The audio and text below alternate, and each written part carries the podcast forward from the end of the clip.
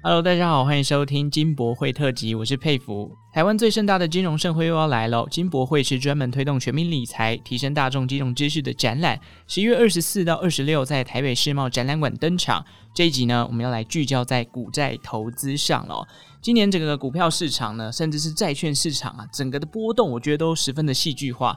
股市在第二季有 AI 嘛，这个原本普遍都比较低迷的市场，就开始出现逆转的氛围哦。但接近年底，好像最近这个你看，从美股的五大科技股，哎，最近的跌幅都蛮重的。整个全球股市有一种欲震乏力的味道。至于债市呢，哎，这个升息还没停下，原本说今年初就要停止了，结果现在美国公债，这个十年期的公债殖利率已经飙破百分之五了，创了几十年来的记录。就算有回跌，也是在大概四点八到四点九 percent，种种现象都让投资人有点胆战心惊。那到底该怎么办呢？今天就靠我们的达人来帮我们稍微的拨云见日一下喽！一起欢迎今天的来宾，《金周刊》存股助理总编辑谢富旭，富旭哥来跟我们分享。富旭哥好，佩甫你好，听众朋友大家好。好，富旭哥啊，这个我们知道今年非常特别的，就是从年初到现在、嗯、哦，这个不管怎样，市场的预测啊，跟经济学家的整个看法一直在不停的变化。嗯、我想先问一下富旭哥在。二零二三年这么多这个因素变化来变化去的状况下，您自己在投资的策略上有没有跟年初不一样的地方可以跟我们分享？好，我先跟大家报告一下哈，呃，今年也快结束了哈。对。啊，我们金博会十一月哈，对，啊就要开始登场了。嗯。那今年以来啦哈，个人的一个投资的状况，嗯，啊，报酬率的状况，我今年初到今天。我的股利啊，现金股利大概领了一百二十四万，嗯啊，然后价差价差也大概有两百多万，嘿哦啊，所以我今年的报酬率啊，哈是大概是二十八左右，嘿。哦，很高，二十八二十八 percent，嘿。是。那。那去年呢？去年是大概负十七点五，哎，嗯，因为去年熊市，对，负十七点五，已经把股利加上去，还是负十七点五，嗯，是这十年来应该是唯一的一次负数，嗯。啊，但是前年是四十八，哎，报酬率正是啊，二零二一年，哎，那二零二零年也有四十 percent 以上，哦，啊，就是说过去五六年呢，哈。呃，就是去年股债双杀不算的话，哈，报酬率都是在三四十趴。那今年就是有一点，就是呃，就算是回复回复以前的常轨，嘿，嗯，今年报酬率算是还可以，但是我并没有投资任何的 AI 股啊，我没有投资 AI 股，没有投资军工股。哦，一些热门的股票我完全都没有碰，这些题材不应该没有碰。欸、我很专注的在我的那个存股助理电子报追踪了这四十几档的个股，跟大概九档的 ETF 上是啊，当然也会有一些短线啊，就是换也在在这边换来换去而已。哎、嗯，所以佩服问我说，我今年的呃投资策略有什么不同？嘿，跟去年有什么不同？嘿，啊，只要跟去年比较。我在二零二三年初的时候，我的投资策略比较不同的是，我当时就因为二零二二年股市大跌嘛，我自己也赔了十七点多，嘿。那二零二二年跌的最重的是电子股，嘿，嗯，啊，是电子股跌得很深哦，包括台积电都从六八八跌到三百多哦，嘿，啊，我年初的时候我就想说，我二零二三年要多买一些电子股，嗯，啊，多买一些电子股。我记得我们那个上半年曾经有录过一集 Podcast，说布布局除夕早鸟股。对，没错。啊，对，那除夕早鸟，我当时主要是买神机三零零五，哎，啊，还有那个群光，嘿，是啊，群光啊，群电，嘿，算是上半年的重点持股。那这些股票都为我提供不但填息，而且它的价差也都蛮丰富的。虽然那个电子股啊，哈。你刚才讲的高科美国高科技股拉回，特斯拉暴跌，嘿，对。但是我们纯股池的电子股群光群电目前的价位都还在逼近历史新高当中，嘿，是。它从最高点拉回的幅度还是只有五趴之内，嗯，还是相当的有限。那下半年的时候，今年下半年的时候，我的重点部位开始慢慢转移，嘿，开始增加传产股的。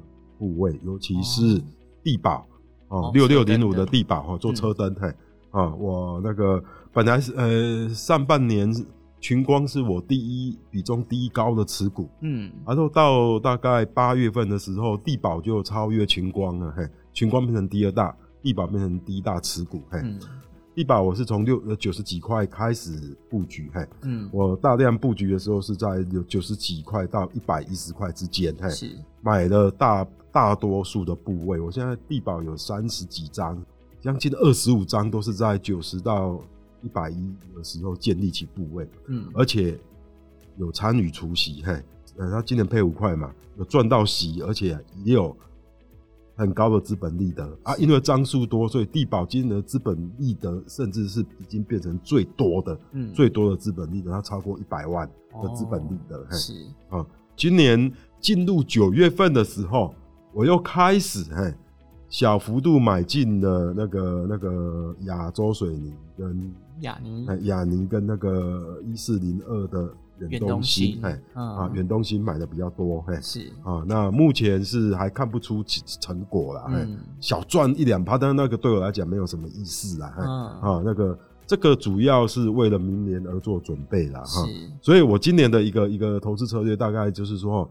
大家做一个总结，上半年是以电子股为主，嘿，这是我纯股时追踪的电子股，嗯，我认为殖利率高、股价合理的，嘿，哦，那我就我就那个有重点布局。下半年我慢慢转移，我会减码的群光，嘿，嗯，慢慢慢往呃传产股啊，对，下半年也多买了一些中信金，还有元大金，金融股，哎，金融股，嘿，嗯，是，所以整个全年的报酬率啊，二十八 percent，包含股息，嘿。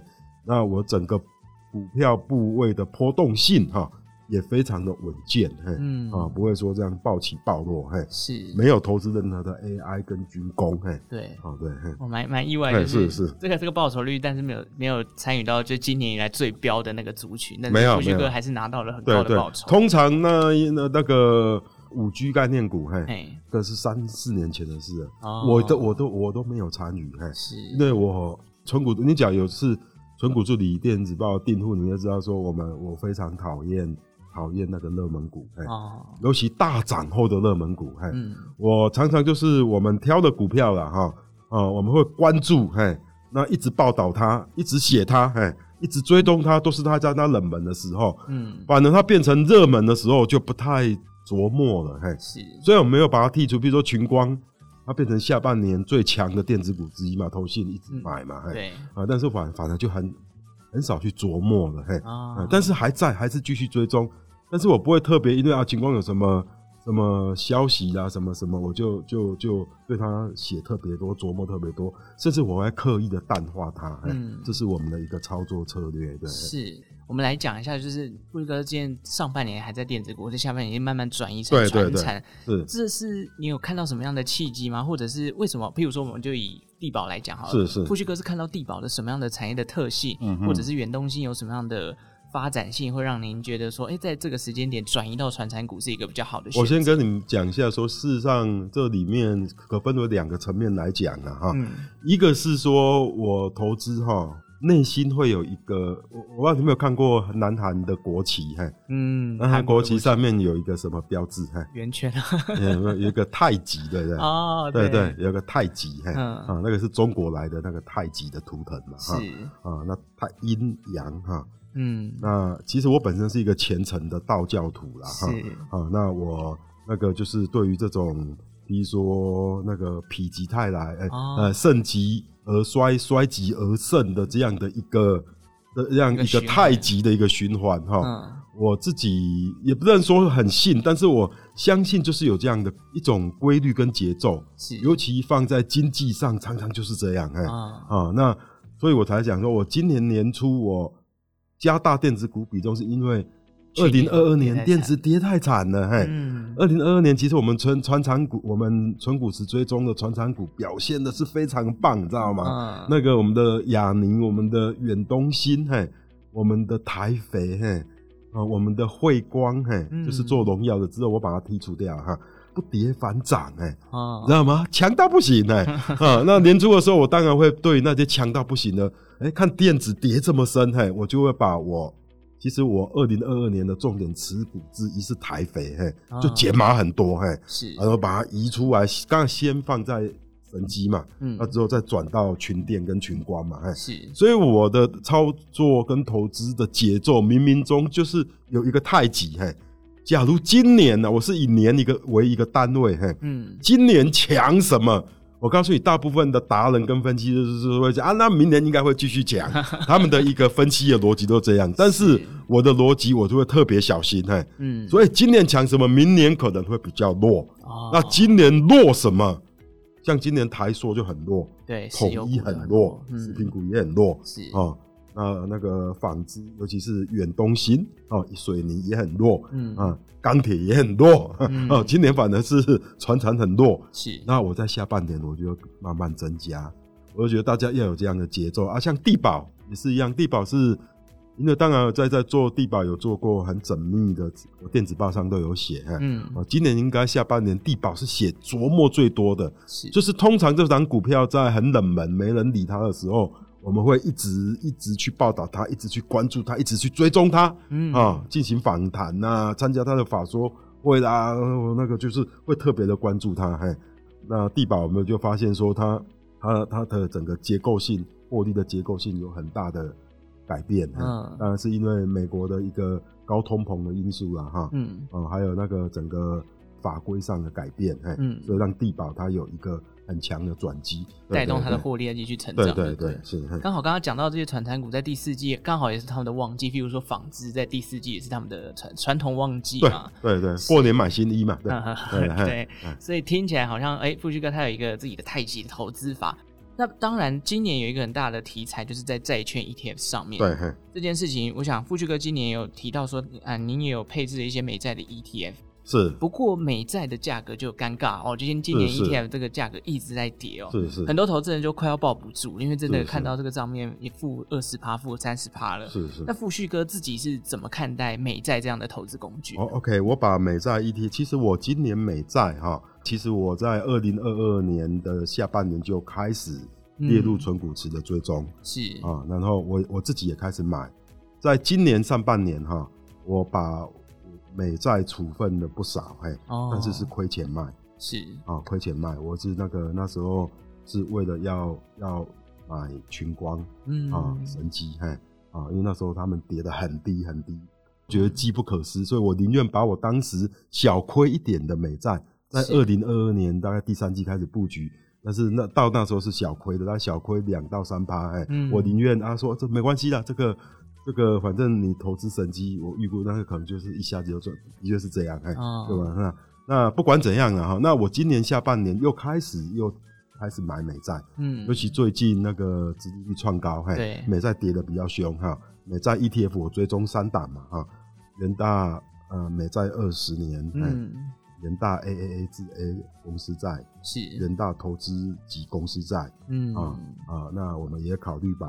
我在今年第三季的时候又开始回头买美债，我认为美债它在我们的资产配置有三个功能，是。尤其目前这个价位、这个殖利率，它具有三个功能，哎，嗯。啊，那第一个功能就是它可以提供稳定的配息，嘿，嗯。啊，现金的指向那个以呃二十年美债而言呢，它现在的殖利率大概是四趴，你用这个价位买，那殖利率是四趴，是。啊，跟美元定存差不多，啊，好一点点，嘿。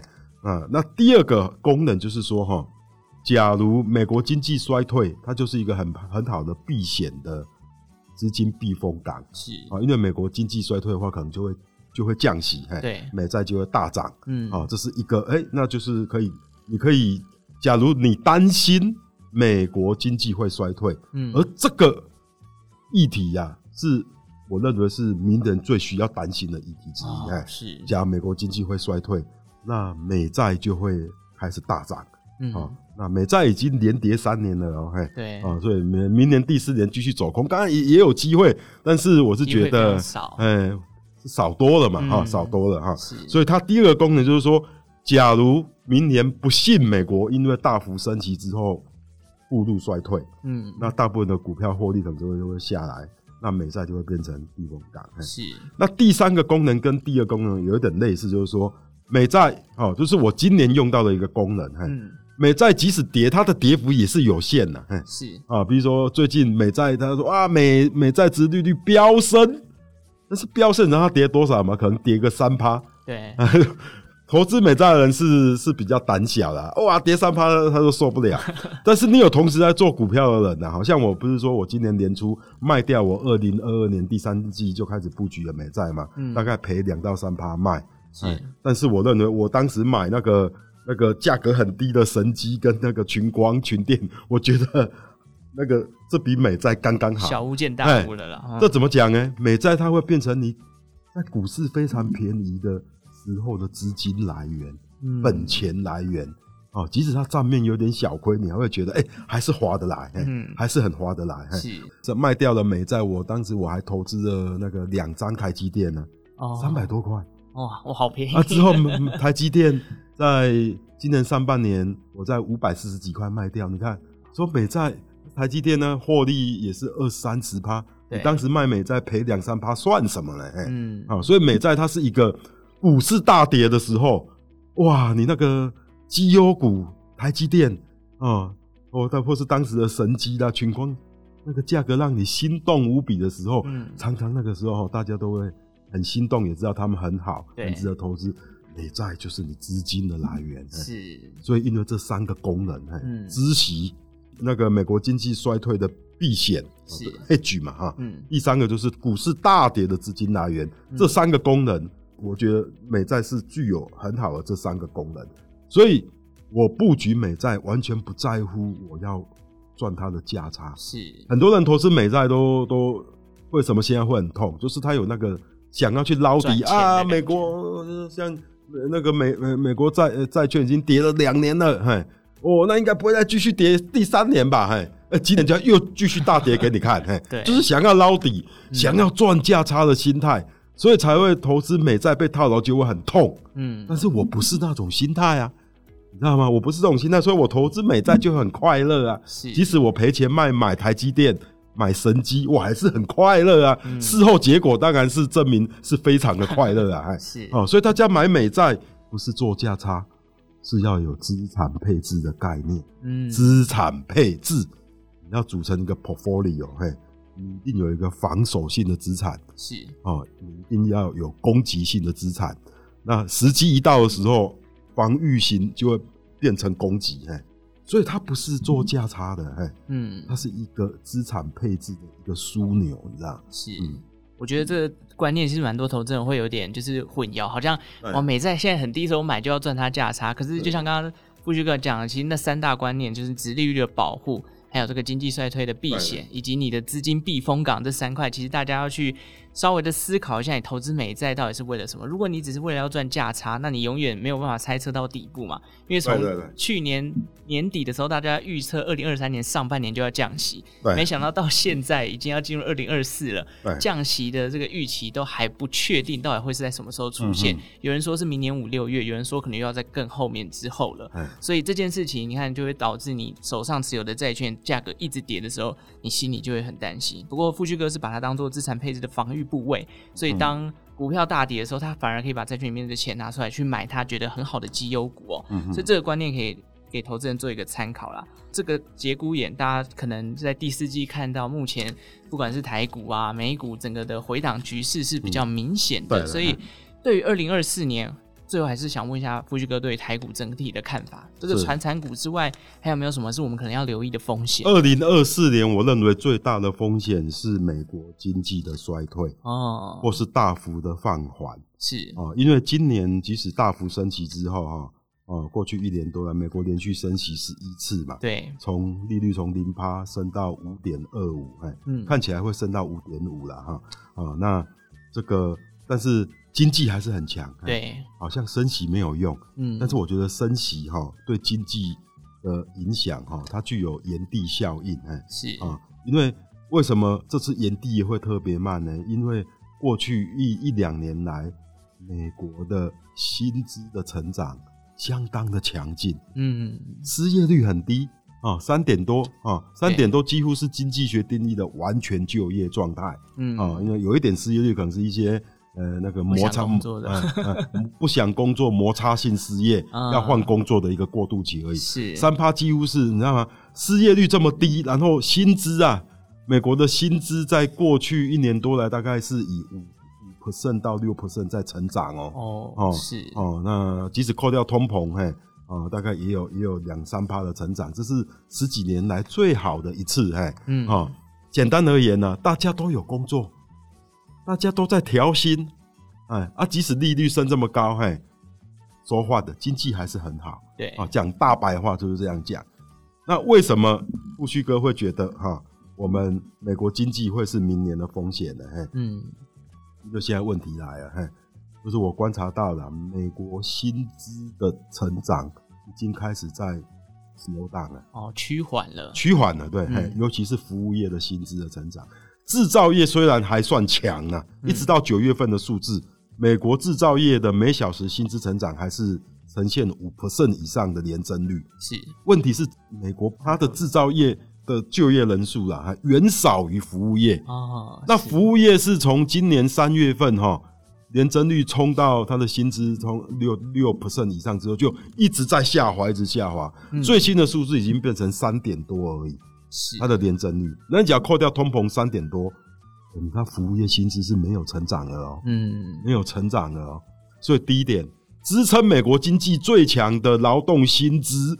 成长动能已经 slow down，嗯，下来，尤其服务业先先下来了，就业人数最多的，这是一点，嘿，好。第二点，美国的储蓄率已经破底了，嘿，嗯，美国的储蓄率过去十五年来了，都一直维持在五 percent 到七 percent 这样摆荡，是。啊，那个就是就是大概都是这个区间呢，在疫情期间曾经冲到三十 percent 储蓄率。哦那这个很正，那个是异常的，因为大家没没，没办法花钱嘛，哈，是。啊，那个嘿，所以呃，储蓄率很高，而且疫情期间还有美国政府的补贴，哎，啊，很多家庭还可以拿到联邦政府的支票，是。啊，但是没有地方花，嗯、对，对对，哦，所以储蓄率一，但是那个异常不要看，嘿，是，但是疫情过后了，今年呢，储蓄率节节下滑，最新的数字储蓄率已经到三点九了。嗯，哦，我过过去十年都是五到七趴嘛，嗯，这已经跌破五趴的长期的那个支撑，嘿，是。这代表什么？嘿，花过头啦，美国消费者花钱花过头啦，嗯，哎，那这个是人性，你知道吗？过去几年来，那个第一个就是刚解封，大家也花的太太高兴了，对，啊，有点报复性消费。那个美国的劳工啊，享受到薪资一直成长，哇，工作很好找，乐、嗯、不思蜀啊，你知道吗？哎，呃，但是那个储蓄率节节下滑，哎，嗯。啊，但是这个会敲起一个警钟，哎，哎，你下次你要买什么包包，你要买汽车的时候，哎，没钱，哎，那个我储蓄怎么，那个那个银行的靠折就没剩多少钱了，是，大家就会踩刹车，嗯，啊，这是一一点，第二点。耐久财的问题啊，尤其是买房买买车，这是耐久财嘛，嗯、或者是房子要装修，嘿，哦，这个美国人都习惯用贷款的，嘿啊，那他现在出现什么了？嘿，房贷利率创新高了，是不是？房贷利率已经八 percent 了，创三十年来的最高点。是，车贷利率超过八九 percent，嗯，也是来到二十一二十年的高点。是，那你说这会不会影响他们买？